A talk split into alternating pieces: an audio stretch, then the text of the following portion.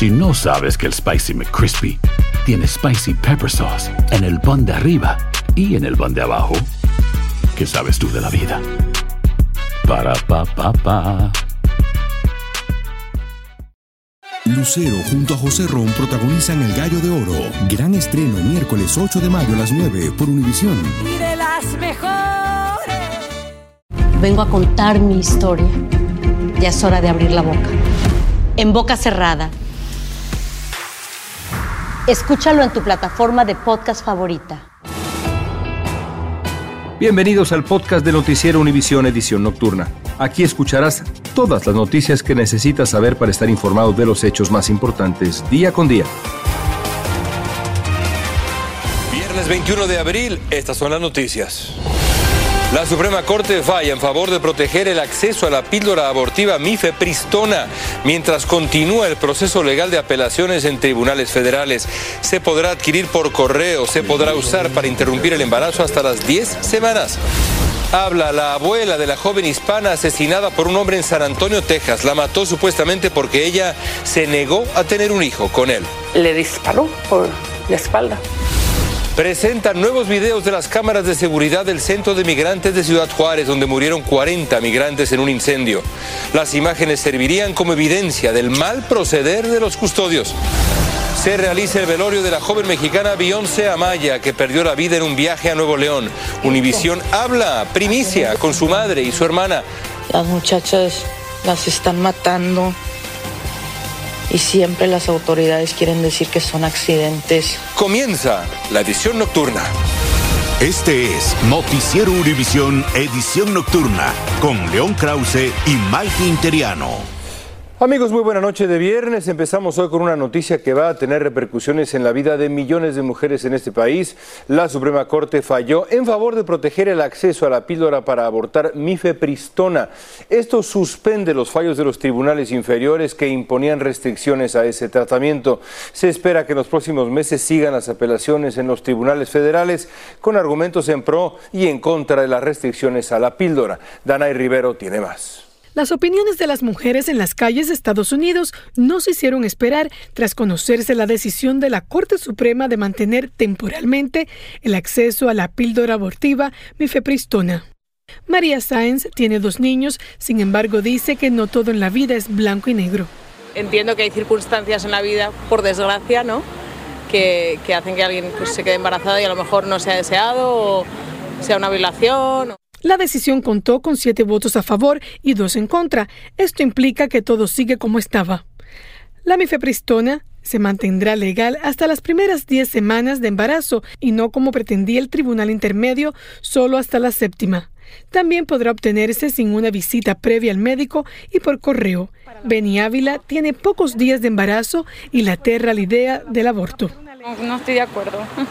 Creo que pues eh, debemos eh, programarnos y saber que pues si vamos a tener alguna actividad sexual uno tiene que tener cuidado.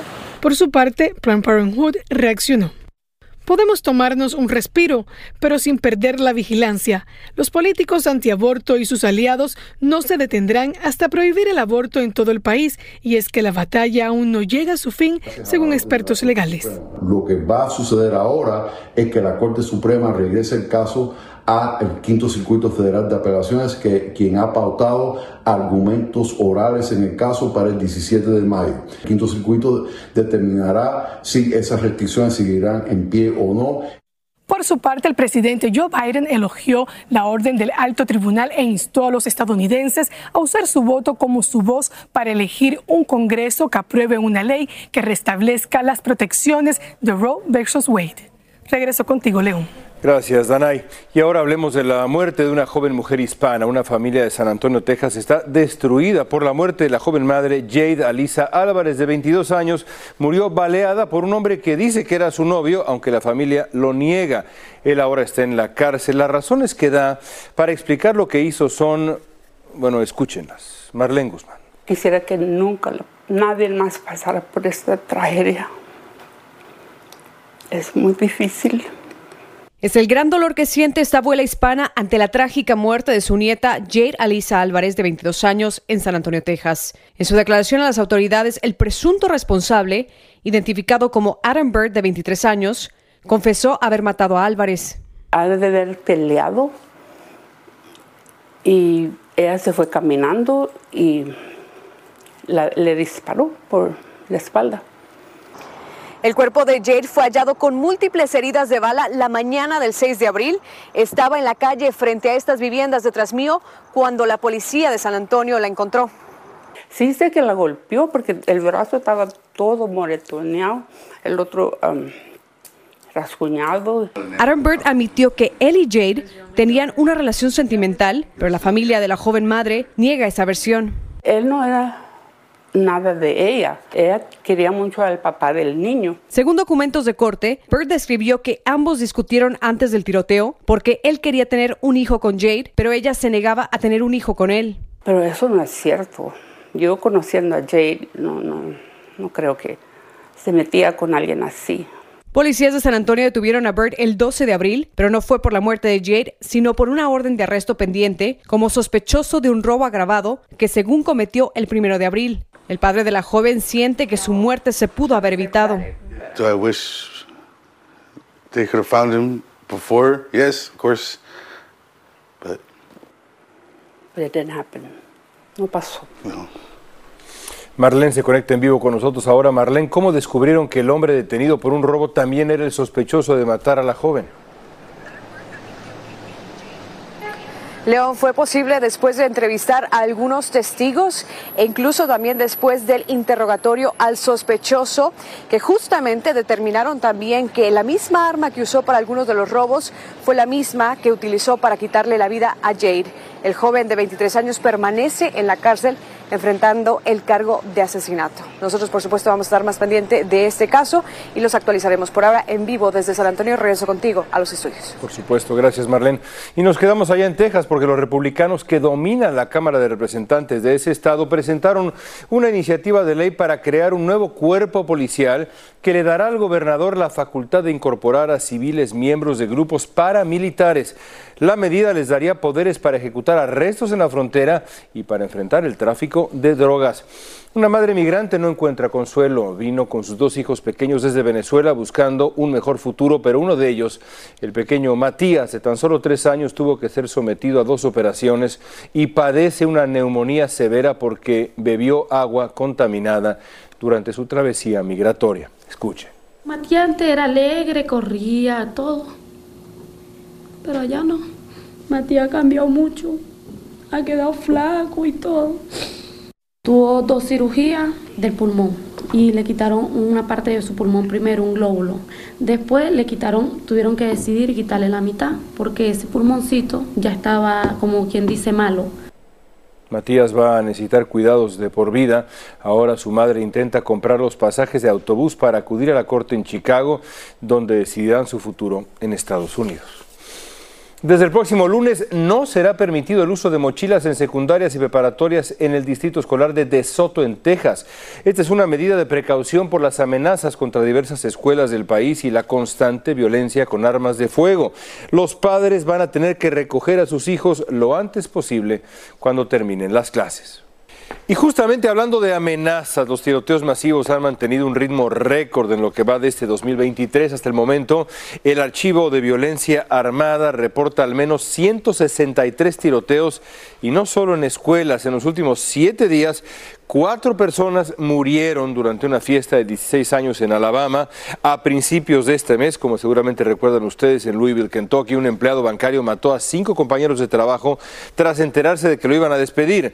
Y cómo olvidarnos, por supuesto, de la masacre en Monterey Park, allá en California, cuando durante la celebración del Año Nuevo Chino, una fiesta, un atacante mató a 12 personas. Tragedia tras tragedia.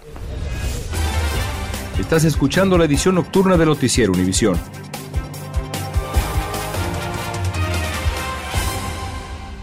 Dicen que traigo la suerte a todo el que está a mi lado. Y esa es mi mala fortuna. Basada en el clásico de Juan Rulfo, llega Univisión, El Gallo de Oro. Supongamos que la caponera puede inclinar la suerte a quien ella quiera. Estás tardando en conquistarla. Con Lucero, José Ron y Plutarco Asa. Este gallo está cambiando la vida. En una historia legendaria de amor y azar.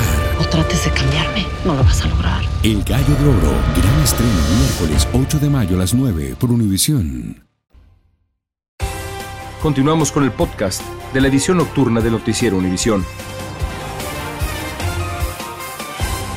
Una cámara del timbre de una vivienda allá en Connecticut captó el momento en que su propietario frustró un intento de robo durante una falsa entrega de paquetes. El dueño logró empujar a ese falso repartidor, se defendió. A pesar de que el sospechoso y su cómplice huyeron en una camioneta, fueron detenidos más tarde y acusados de otros cargos de robo. La ciudad de Chicago implementó el regreso del toque de queda para los menores de edad en el Millennium Park. El acceso al lugar estuvo restringido y quienes quisieron entrar tuvieron que pasar por puntos de revisión con detectores de metal y hasta mostrar identificaciones. Miembros de la comunidad aseguran que así se sienten más seguros. Para mí está bien porque así podemos venir con más seguridad y estar tranquilos cuando entremos a, visitar el parque. A mí no me causa ninguna molestia, al contrario, me siento más segura. La medida entró en vigor luego de disturbios que dejaron tres jóvenes heridos de bala y muchos daños en el centro de Chicago. En California, la policía de Oxnard publicó el video del incidente de Cristian Salazar Torres, el joven mexicano de 18 años al que unos agentes le disparan de muerte cuando no obedeció las órdenes de los oficiales y se le acercó con un cuchillo de 3 pulgadas, pequeño. Se intenta decidir si la policía abusó de su poder, mientras que el gobierno de México exige explicaciones.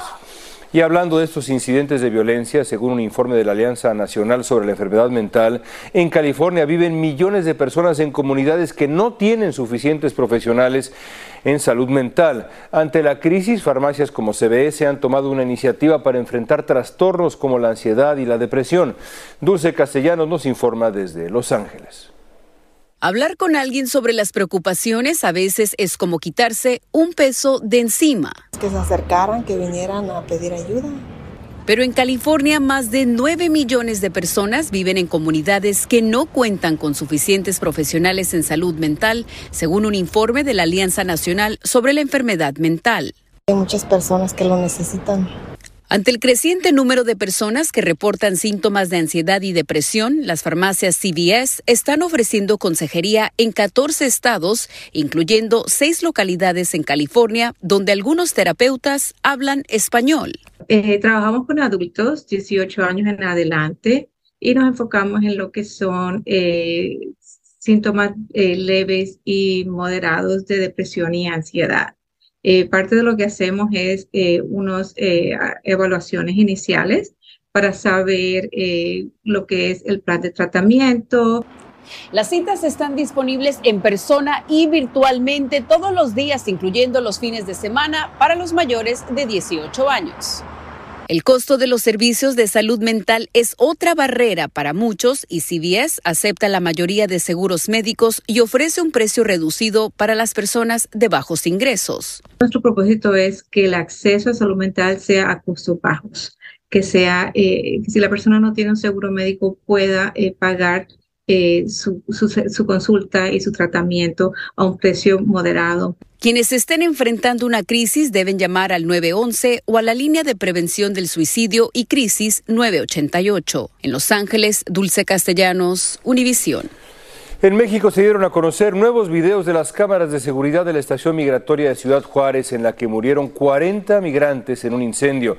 Se puede ver claramente cómo el personal migratorio platica con personas detenidas, incluso les dan agua con la puerta abierta minutos antes del incendio. Alejandro Madrigal nos explica qué se ve ahí.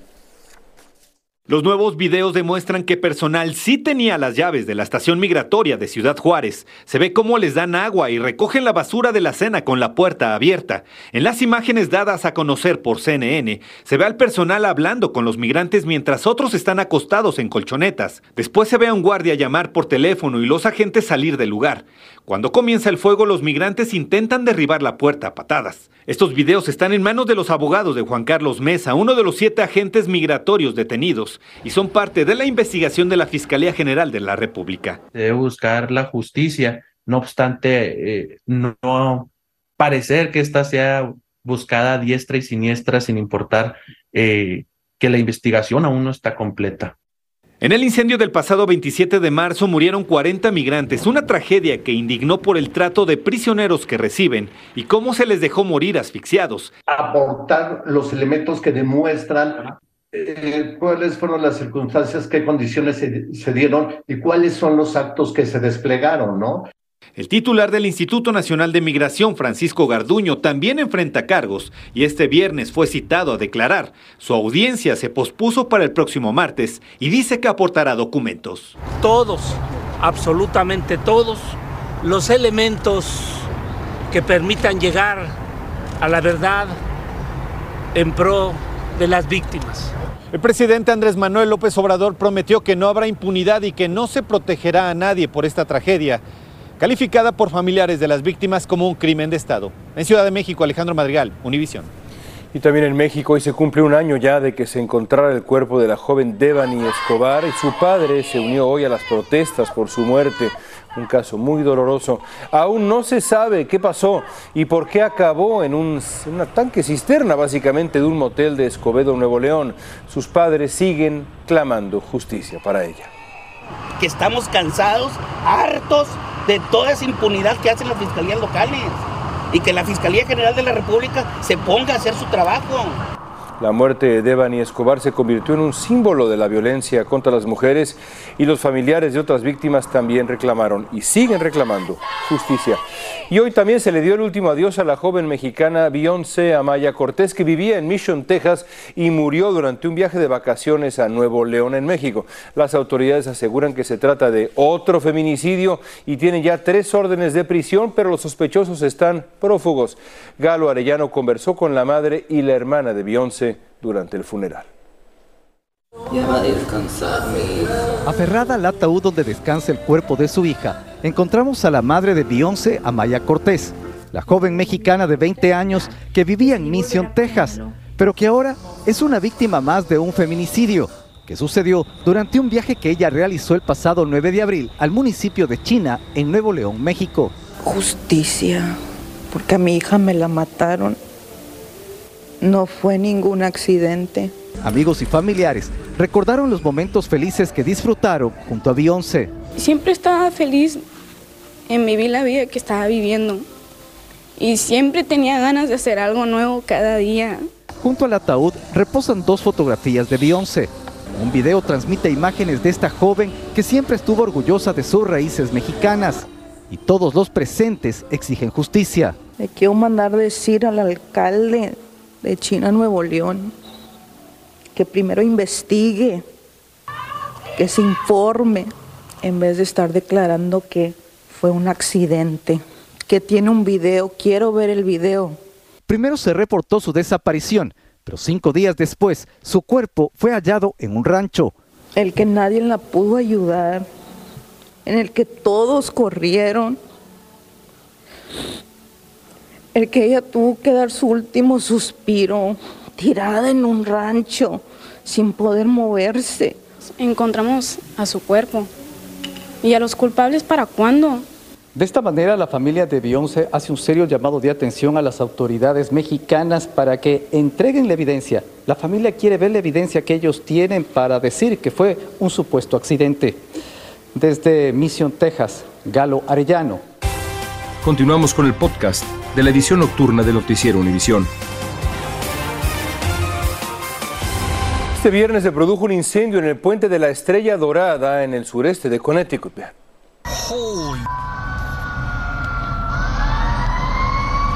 Este video de testigos muestra llamas y esa enorme columna de humo negro, negro. El puente fue cerrado mientras el equipo apagaba el fuego. Los bomberos aún no se ha identificado a la persona que murió en ese accidente. Y la policía de Ohio está intentando averiguar por qué un conductor atravesó el patio de un restaurante, como van a ver ahora, y atropelló a dos personas que estaban ahí almorzando. Antes de estrellarse contra los clientes, el conductor estaba en el estacionamiento de una tienda. Cinco personas fueron llevadas al hospital por lesiones. Gracias por escucharnos. Si te gustó este episodio, síguenos en Euforia, compártelo con otros, públicalo en redes sociales y déjanos una reseña. Soy María Raquel Portillo. Probablemente me conozcan con el nombre que me impuso mi abusador, Mari Boquitas. Cuando apenas tenía 15 años, me casé con Sergio Andrade, el exitoso productor que lanzó la carrera de Gloria Trevi y que resultó ser un abusador sin escrúpulos. Voy a contar esa historia por primera vez sin interrupciones. No vengo a contar mi versión, vengo a contar mi historia. En boca cerrada. Escúchalo en tu plataforma de podcast favorita. Aloha mamá, ¿dónde andas? Seguro de compras. Tengo mucho que contarte. Hawái es increíble. He estado de un lado a otro con mi unidad. Todos son súper talentosos. Ya reparamos otro helicóptero Blackhawk y oficialmente formamos nuestro equipo de fútbol. Para la próxima te cuento cómo voy con el surf y me cuentas qué te pareció el podcast que te compartí, ¿ok? Te quiero mucho. Be All You Can Be, visitando goarmy.com diagonal español. Si no sabes que el Spicy McCrispy tiene Spicy Pepper Sauce en el pan de arriba y en el pan de abajo, ¿qué sabes tú de la vida? Para, pa, pa, pa. Dicen que traigo la suerte a todo el que está a mi lado.